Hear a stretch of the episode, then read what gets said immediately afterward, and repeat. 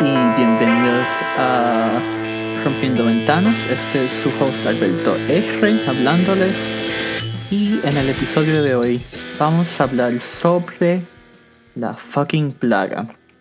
Ahora, ya sé, si son como yo, ya deben estar completamente altos del tema, pero tengo par de cosas que decir al respecto, así que ven conmigo un rato, porfis. Lo primero que quisiera discutir es, pues, cosas bien, bien básicas, como qué es el coronavirus, por qué se llama así, de dónde vino y cuál es el problema que nos causa realmente, porque en las redes he visto ya bastante desinformación y me estoy alando los pelos con las locuras que leo. Así que, básico. El coronavirus, o el COVID-19, es un virus descubierto recientemente en la provincia china de Wuhan. Se le llama coronavirus porque es un tipo de coronavirus. Su nombre científico en realidad es SARS-CoV-2 porque es el segundo coronavirus de la familia SARS que se ha descubierto. El primero fue, creo, que en Corea hace más de una década. Pero este que nos toca ahora viene de China, pero aclaro que no fue un invento chino. Esto, a todo parecer, es un... Es una cosa de la naturaleza, eh, no un tipo de arma biológica que se haya desarrollado ahí. Y aunque se sospechaba que viniese de algún animal silvestre que se haya comido ahí, pues puede que tampoco sea eso. Así que la gente que siga con comentarios racistas al respecto, que se vayan para el carajo, ¿ok? Dicho eso, eh, estoy seguro también que desde que llegó a América y bueno, desde que se regó por el resto del mundo, han oído de esta cuestión de aplanar la curva. ¿Qué es eso de aplanar la curva? Pues la dichosa curva esta es una curva en el modelo SIR de contagio. Las siglas significan susceptible, infectado o infeccioso y recuperado o removido respectivamente. En este modelo uno comienza con una población susceptible, es decir, que les puede dar el virus, que al pasar del tiempo se vuelve infectada e infecciosa y luego esos pacientes infectados o se recuperan o se remueven de la población, que es una forma bonita de decir, pues, que se mueren. Lo que queremos es bajar la cantidad de gente que se infecta de una vez para así evitar que los sistemas de salud colapsen bajo la presión de esa cantidad de pacientes. Es decir, en la curva está como que en forma de campana que es más larga a un lado que otro, queremos que el pico, eh, el punto más alto de esa curva, sea más bajo que pues para lo que tenemos capacidad. Si esto fuese un virus que conocíamos, pues tal vez tendríamos manera eh, de reducir rápidamente la cantidad de infectados e infecciosos una vez ya son infectados. Pero como ese no es el caso, lo mejor que podemos hacer es reducir la población susceptible a medida de que rompemos contacto con la gente infecciosa. Y para eso es que estamos con las medidas de distanciamiento social. Esto, dependiendo de, donde uno viva, incluye eh, cuarentena, toques de queda, el uso de equipo protectivo, sean mascarillas, guantes o demás. De, los, de lo que les quise hablar hoy, básicamente es un poco más en detalle sobre cuáles son esas medidas que se han implementado en varios países. Así que empecemos por Puerto Rico, que debe ser ya familiar. En Puerto Rico, pues han pasado varias cosas, algunas buenas y ojalá que sigan así, pero también sabemos que han pasado cosas malas o hasta desastrosas en estos últimos días que merecen mención.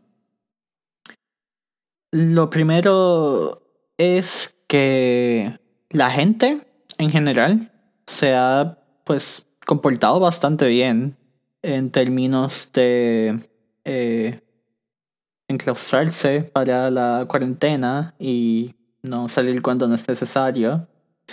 Estoy seguro de que en las redes verán ejemplos de la excepción como loco, porque se van viral todos los loquitos estos eh, a cada rato.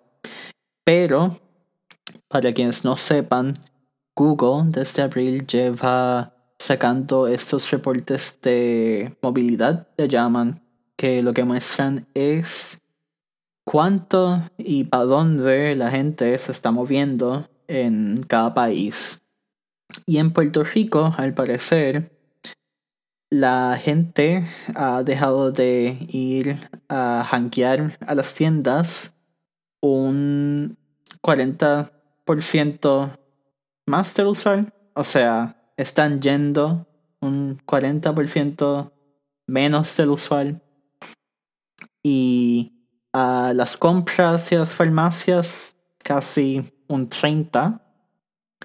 Mientras que ah, aquí dice a los parques, aunque Puerto Rico no, no considero que hayan muchos parques, así que ese último no impresiona. Pero esos primeros dos, eh, que yo sepa, eh, pues les va mejor que a nosotros acá en Alemania en ese respecto que según lo que he visto acá también la gente se ha comportado bastante.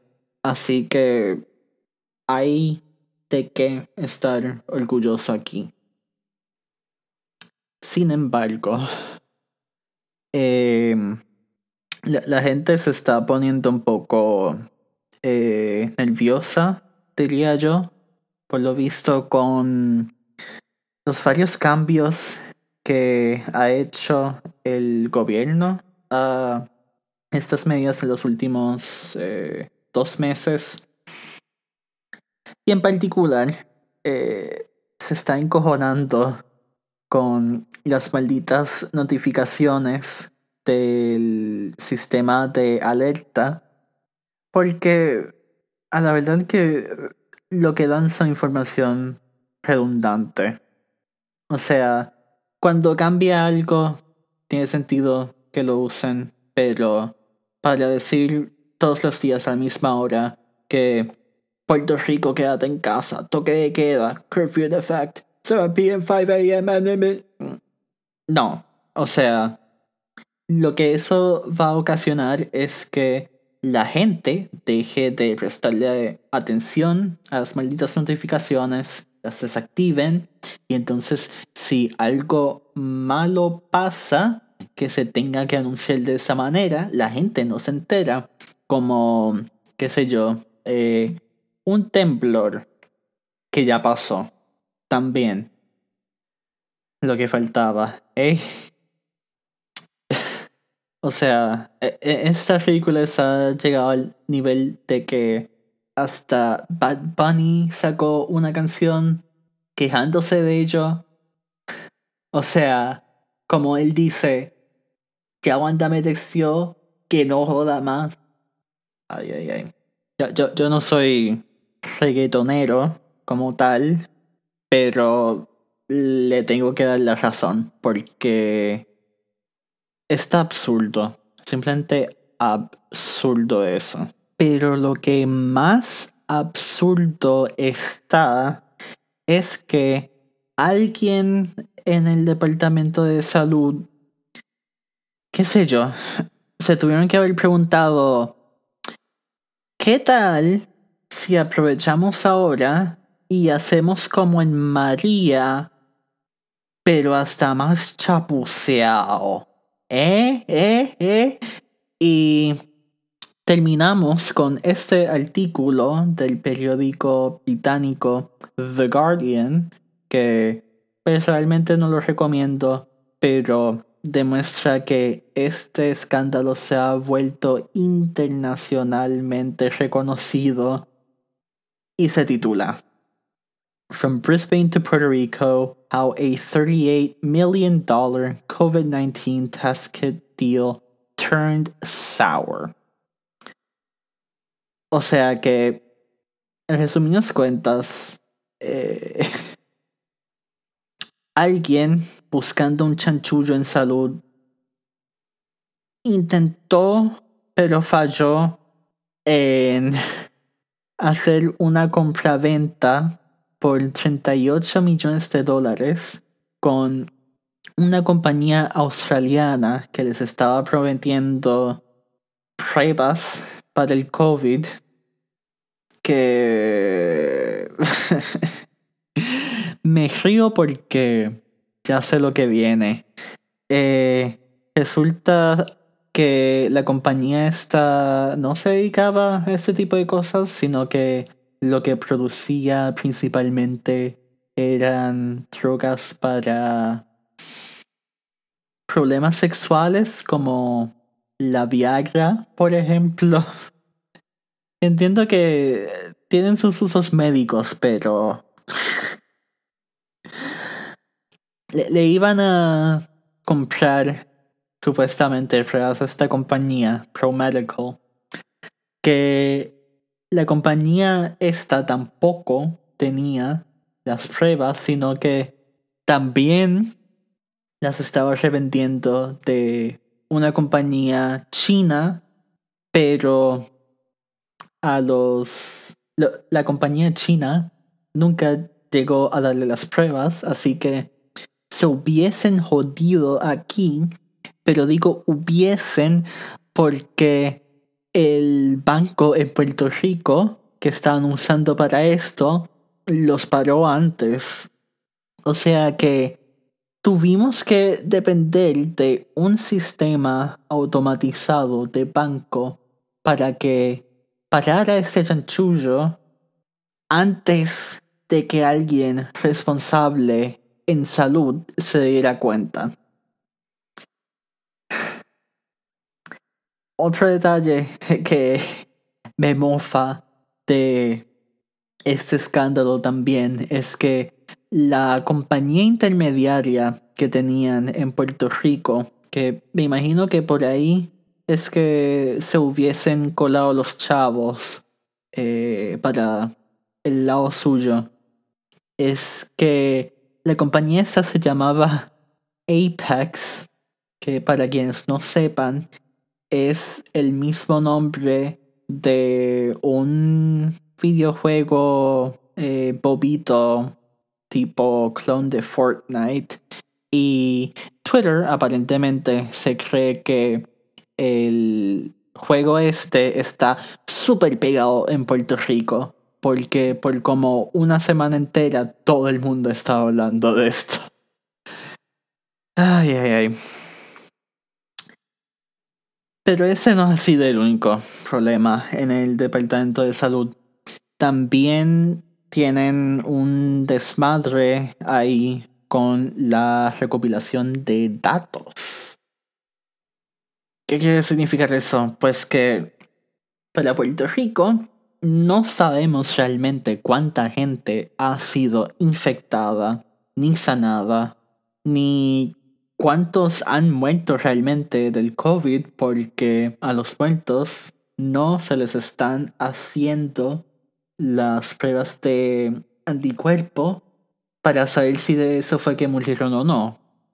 Yo, especulando acá, eh, quisiera que no, pero pienso que eso podría ser hasta una movida política en parte del gobierno para evitar una situación como en María, que luego de los hechos pudieron, pues, confirmar que hubieron más muertos de lo que ellos querían reportarnos.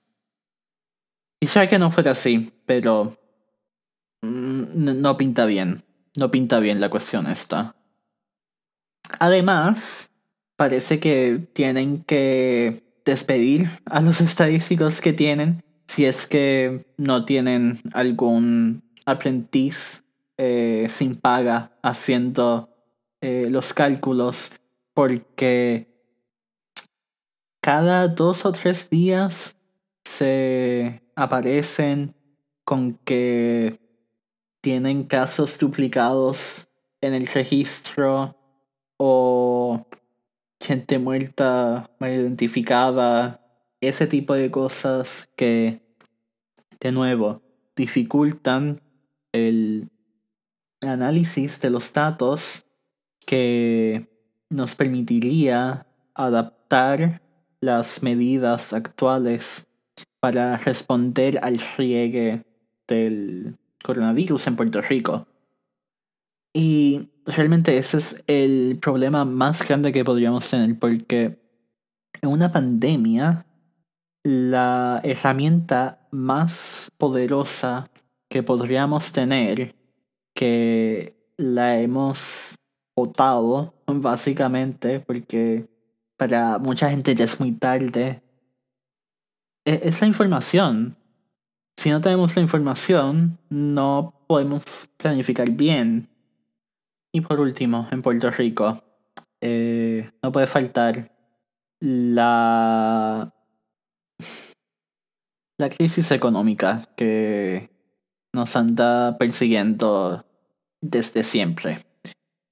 El desempleo anda por las nubes ahora, si es que no lo estaba antes. Así que una vez se reabra la economía, vamos a tener que ver con eso. No quiero pensar mucho en lo tanto que se va a afectar, pero les digo que personalmente, de que yo me acuerde de cuando vivía allá, no muchos negocios pequeños eh, hacían esta cuestión de las compras en líneas ni delivery a la casa. Así que me imagino que podría ser bastante problemático para la gente trabajando en pequeñas industrias así. Además, por supuesto, eh, aunque Puerto Rico recibió unas ayudas del gobierno federal para lidiar con esto, realmente no, van a no van a ser abastadoras. Pero hablando del gobierno federal, eh, Estados Unidos tiene sus propios líos. Empezando porque ya desde febrero habían congresistas que sabían que una cosa así iba a pasar, pero en vez de advertirnos de lo que venía, decidieron usar esa información para vender sus acciones en la bolsa de valores y así pues salirse con la suya. Esto ya dos años creo después de que se haya hecho ilegal eh, usar eh, la información que adquieren como congresistas oficiando su trabajo para sacar ventaja en el mercado. Ah, pero no les va a pasar. Eh, esta gente. Esta gente siempre se sabe con la suya. Sin embargo, no, no todos son así. Estoy seguro de que algunos de ustedes habrán escuchado de un tal Bernie Sanders que sí, aunque ya haya terminado su campaña presidencial, probablemente su última, sigue empujando porque se aprueben ciertas medidas que en caso de una crisis médica como una pandemia serían súper útiles y nos ayudarían a salir del hueco en el que estamos. Sin embargo, ya es muy tarde para eso. De, de, lo que estoy hablando es el Medicare for All, que lo que haría es expandir el plan de Medicare a todos los estadounidenses y puertorriqueños también por virtud de ser estadounidenses actualmente para ofrecerles un seguro público de salud universal y así prevenir, por ejemplo, que la gente no vaya a su doctor, a una clínica o a hospitales por miedo de endeudarse en esta crisis que, como ya se dejó claro, se ha vuelto también una crisis económica, porque la gente no está trabajando. Ahora, ya que estamos en ese tema del desempleo y la crisis económica en Estados Unidos, quisiera hablar un poco sobre los llamados Corona Bucks o el cheque de estímulo económico que se supone que le haya llegado a todo el mundo o bueno a una a un subconjunto muy particular de todo el mundo. Y explicar que si se creía que los problemas con este cheque en llegarle comenzaron con Hacienda en Puerto Rico, pues que se han estado perdiendo bastante, porque ya a nivel federal el IRS estaba teniendo problemas para repartirle el dinero a la gente. Eh, incluso llegó al nivel que, como ven en pantalla, por ejemplo, se creó un subreddit entero de gente quejándose de que el maldito cheque no les llega.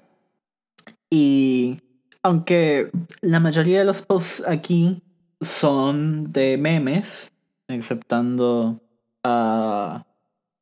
pues los principales de ayuda y de actualizaciones. Quisiera pues traer a luz de lo que son la mayoría de estos memes porque me parece importante eh, examinar esto en detalle desde punto de vista de importancia histórica y cultural, les digo, la mayoría de estos tratan de una o dos cosas básicamente. La primera, para muchos, es lo rápido que se le va el cheque a la mayoría, sea en pagar alquiler o la casa o tarjetas de crédito, préstamos, todo ese tipo de cosas. Y por otro lado, está también la gente que todavía no le han llegado y que están pasando hambre por eso, porque algo que quizás no sepan es que en los estados el sistema de desempleo en la mayoría ha sido completamente privatizado y desde que comenzó la cuarentena básicamente han estado congelados. O sea que toda esta gente desempleada nueva que ya casi deben ir por los 30 30 mil o 30 millones. Es un número absurdamente alto así. No, no tienen recursos, excepto la esperanza de este cheque que muchos nunca les va a llegar. Fuera de lo que está haciendo los Estados Unidos con su propia economía, también hay que examinar lo que están haciendo en términos de tratamiento y adquisición de equipos médicos para combatir la pandemia. Y aparentemente en Estados Unidos no se llevan produciendo estos desde cierto tiempo acá porque simplemente era más barato comprárselos a China que ahora es un problema porque todo el mundo quiere comprarle a China sus equipos, pero como ellos mismos fueron los primeros en ser impactados por el virus y la cuarentena, no tienen suficiente como para repartir para todo el mundo. Así que los poquitos equipos que el CDC sí ha podido adquirir, alguien encargaron de distribuirlos equitativamente entre los estados, pero de la manera que hicieron eso fue que repartieron cantidades iguales o prácticamente iguales a los 50 estados sin considerar la población de los mismos, o sea que un estado casi vacío como lo es eh, Wyoming, por decir algo, eh, recibió una cantidad de equipos comparable a la de New York. Y eso obviamente ha sido un gran problema porque los sistemas de salud en aquellos estados más poblados están al punto de colapsar si es que no lo han hecho desde ya. Así que terminamos con situaciones raras como esta, de que Massachusetts tuvo que recurrir a su equipo de fútbol, que tiene su propio avión de carga aparentemente, para en ese avión volar a China a recoger equipos y volver sin que los federales se dieran cuenta para que no se los quiten y los vuelvan a redistribuir de la manera esta francamente injusta. Además de eso, en sus intentos para adquirir más equipos protectivos, los Estados Unidos ha, se podría decir, recurrido a, a piratería literal. E, esto, esto no es un chiste. Comenzaron por sobornar a la gente que estaba empacando los equipos en un avión, creo que en Taiwán, dirigido a Italia, para que el avión no llegase a Italia, sino que a Estados Unidos. Y en otro incidente eh, pararon un un avión con equipos médicos que se dirigía a Alemania para entonces llevarse los equipos ellos mismos de vuelta a Estados Unidos. Hay que joderse, mano. A pesar de todo eso, los Estados Unidos se ha vuelto el nuevo epicentro mundial de la pandemia. Y lo, lo podemos ver en los números que se reportan sobre las muertes del COVID-19. Si están viendo en pantalla, tenemos varias gráficas aquí, la más grande de las cuales es una gráfica a escala logarítmica que muestra cómo varios países van aplanando el conteo que llevan de muertes, que debo aclarar, esta no es la misma curva de la que hablamos ahorita. Esas son muertes y solo pues, crecen absolutamente.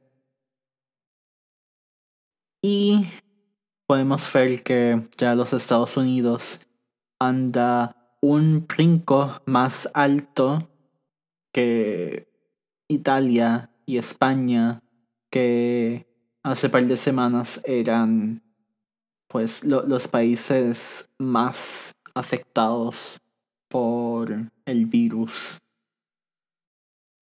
Además de Estados Unidos, eh, se podría decir que tienen competencia en Eurasia por parte de Rusia. Si vemos el mapa en la esquina de los países más afectados y si se están preguntando, pues, ¿por qué Rusia? Tiene que ver con que hasta muy recientemente tenían una actitud bastante semejante a la que se lleva en Estados Unidos al día de hoy y es que, oye, esto del coronavirus no, no es tan serio realmente, puede que hasta ni exista. Incluso todas estas muertes que estamos viendo aquí desde que se descubrió el virus. Nah, e, eso, eso, eso es una epidemia pequeña, extraña de pulmonía que tenemos aquí. No, no es nada de que preocuparse. Además de eso, dentro de los Estados Unidos mismos, podemos ver cómo se han afectado los distintos estados, en particular eh, cómo se han distribuido los casos positivos del COVID entre Estados Unidos.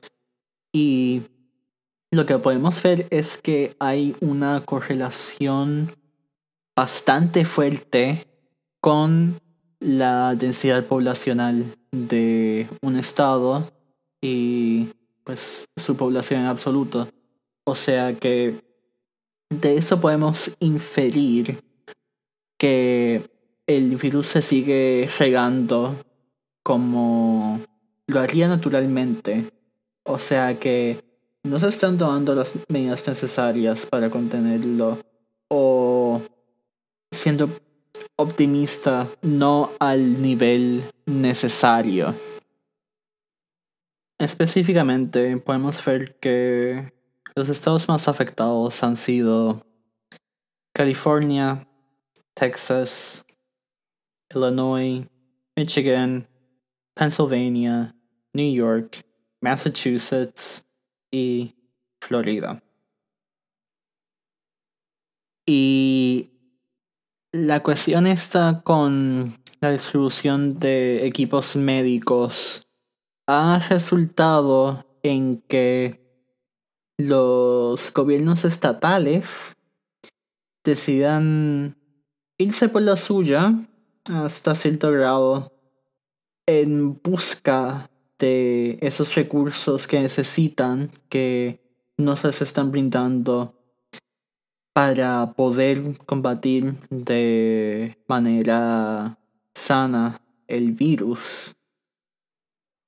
Y eso nos lleva a este mapa medio algaretoso que estamos viendo en pantalla, que lo que muestra son los estados involucrados en varios acuerdos interestatales que han surgido, algunos con más o menos estructura para intentar lidiar con esta situación. De interés particular son el Western States Pact, que son todos los estados costeros del oeste más Nevada y el Regional Advisory Council de New York, Pennsylvania, Massachusetts, Connecticut y New Jersey. Porque esa, estas han sido las áreas más afectadas y si el gobierno federal no les iba a ayudar, pues ellos mismos iban a tener que ayudarse. Y viendo esto, pues me hace preguntar por qué en Puerto Rico no se ha tomado esa misma actitud considerando todos los problemas que nos han dado simplemente en estos últimos dos meses. O sea, eh, ahí hay algo, ahí hay algo para pensar. Más allá de Estados Unidos, hay otros países que comparten una estructura semejante y que tal vez tienen también este tipo de problema como resultado de eso. Así que vamos a ver cómo andan las cosas en Europa ahora, porque la, la Unión Europea es un tipo de confederación entre estados nacionales. Y en efecto, lo que hemos visto hasta ahora, mayormente, sí, ha, sido una falta de coordinación eh, desde este punto de vista de la Unión Europea con todos los países haciendo básicamente lo, lo, que le da la gana a pesar de las recomendaciones del CDC europeo Así fue que terminamos con Italia y España como eh, epicentros mundiales. Pero más allá de esos dos también hay otros países que no la están llevando bien, que creo que no se están discutiendo mucho realmente fuera de Europa. Y esos son pues el Reino Unido, Bélgica y Suecia que han decidido tomar una estrategia alterna al virus. Y también creo que vale la pena discutir eh, teorías sobre cómo es que se regó el virus acá. Además de explicar personalmente lo que he experimentado aquí en Alemania durante todo esto. empezando por la disparidad en contagios y muertes entre los varios países. Ahora, aquí en pantalla les tengo tres gráficas, tres mapas, mostrando distintos datos relevantes eh, por región en Europa. El más grande de ellos es la tasa de mortalidad por casos positivos. O sea, de la gente que se enferma, cuántos terminan muertos. Y aquí vemos que esos países que mencioné ahora, España, Italia, Francia, Bélgica, Reino Unido y Suecia, parecen ser los que a los que peor les va ahora mismo en términos de esto. Sin embargo, si vemos el otro mapa aquí que muestra los casos per cápita, vemos que no necesariamente son los sitios con más casos en términos absolutos. De hecho, ahí Alemania está casi a la par con España e Italia. O sea que esta discrepancia entre casos y mortalidad para ese grupo de países, hay algo significante ahí para explorar. Y una posible explicación es que Alemania parece ser de los países que más pruebas para el coronavirus ha llevado a cabo. Han hecho algo como 50.000 pruebas por cada millón de residentes que tú sabes, Wanda, sería súper bonito de ti si pudieses hacer una cosa así en Puerto Rico, pero honestamente no puedo esperar tanto de ti. Seguimos. ¿Qué está pasando con estos otros países que a pesar de tener menos casos positivos, están saliendo con gente muerta más a menudo? Bueno, estos países son todos países que en algún momento dado decidieron apostar a la inmunidad de grupo, especialmente en, Suiza, no, Suecia, donde todavía se está practicando esta estrategia. Ahora bien, ¿qué es esto de la inmunidad de grupo?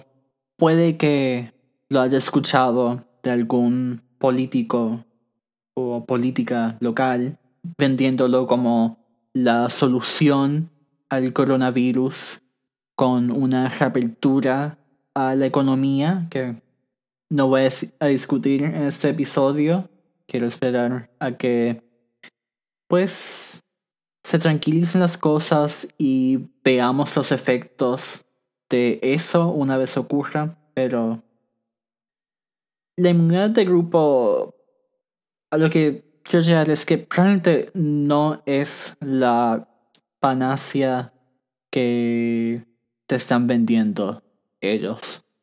La inmunidad de grupo sí es un fenómeno real. De hecho, es el fenómeno que le brinda efectividad a las vacunas porque la inmunidad de grupo lo que describe es cuando ya en una población una gran mayoría de la gente, es decir, 60, 70, 80% de la población es inmune a un virus cuando una persona nueva en la población se infecta con el virus, va a haber tanta gente inmune a él ya que mientras esta nueva persona sea infecciosa, el virus no va a tener a quien más contagiar. Como se pueden imaginar, para llegar a ese 60 u 80% de la población, va a morir un cojonal de gente en el proceso. Y eso es lo que estamos viendo aquí.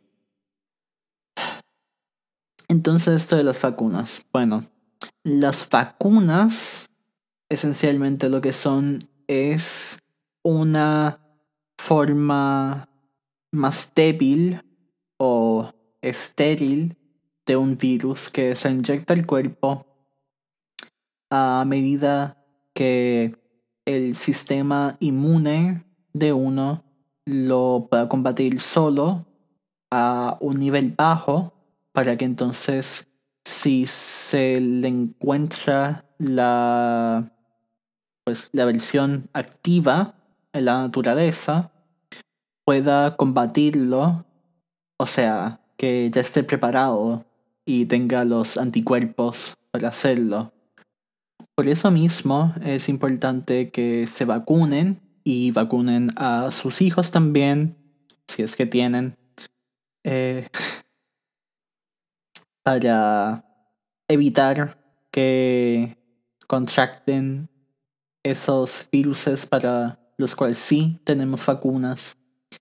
Y además, una vez tengamos una vacuna para el coronavirus, pues que se la pongan, porque así podemos llegar a la inmunidad de grupo de manera rápida y segura, sin que pues la gente se tenga que morir así. Ay, entonces, ¿cómo es que llegamos a este punto en Europa? Pues, según este artículo de la red de noticias alemana, que es como la Associated Press en Estados Unidos, una teoría es que fuimos literalmente del esquí al sneeze en cuestión de tres meses. Y a lo que se refiere eso es que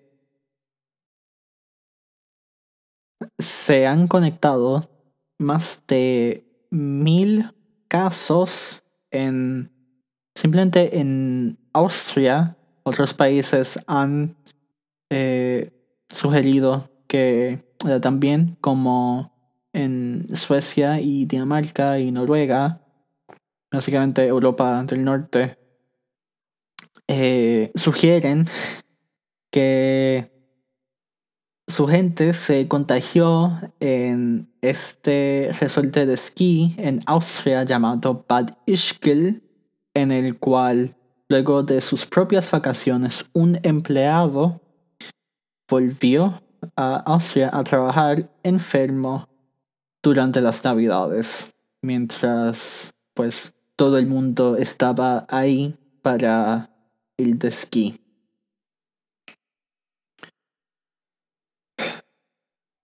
Por último, eh, aquí en Alemania, como Alemania misma es una república federada, en este caso con 16 estados en vez de 50 como los Estados Unidos, tres de los cuales son ciudades-estados como DC, hay ciertas discrepancias. Eh, en particular, los dos estados más afectados hasta ahora han sido Baden-Württemberg y Bavaria, que son los estados que bordean a Austria y a los Alpes, que tiene lógica, tiene algo de lógica ahí. El tercero es Hamburgo al norte, que es la segunda ciudad más poblada en toda Alemania. Yo vivo justo al sur de Hamburgo, en Baja Sajonia, que nos va bastante bien. En, en términos concretos, ya hemos llegado a un punto en que por día tenemos a más gente sanándose que apareciéndose al hospital positivos del, del virus. O sea que vamos en buen camino y específicamente en mi condado, por ejemplo, lo que tenemos son, son 833 eh, infectados total hasta ahora, de los cuales solo han muerto 71, o sea que se han curado 668. Y en la ciudad en donde vivo, la ciudad de Göttingen, solo son 171 los infectados hasta ahora. El hecho de que aquí en Alemania, pues ya estemos posiblemente al otro lado de la curva, tiene que ver en parte con que Alemania, por lo que he leído, tiene la capacidad hospitalaria más alta en Europa. Y a nivel mundial, creo que solo Corea del Sur lo supera. Y a lo que se refiere a eso es que aquí, en Alemania, el sistema de salud, que aunque tiene servicios privados en su base es público, tiene la capacidad para atender algo como un 60% de la población a la vez. O sea que, volviendo atrás a nuestra explicación del modelo SIR, el pico de la curva, por eso mismo, no había que bajarlo tanto. O sea que se nos hizo más fácil aplanar la curva, entre comillas. Porque, pues, hay espacio para relajarse en términos de eso. El riesgo de que colapsara el sistema no era tan grande. Además, se, se han ocurrido maneras bastante creativas de pues hacerle pruebas a la gente. Por ejemplo, creo que en Bavaria fue que comenzó esto de las pruebas por cervicarro. Y aquí, al igual que en muchos otros países donde la salud no es una estafa, es también común el uso de doctores de casa que si sospechas que ha, sido infectado y no crees que llegar a un hospital o una clínica de prueba eh, por ti solo, pues tienes a gente que puedas llamar para que te hagan la prueba en casa y así tú no preocuparte de infectar a nadie de camino allá, sea en transportación pública o en un hospital mismo.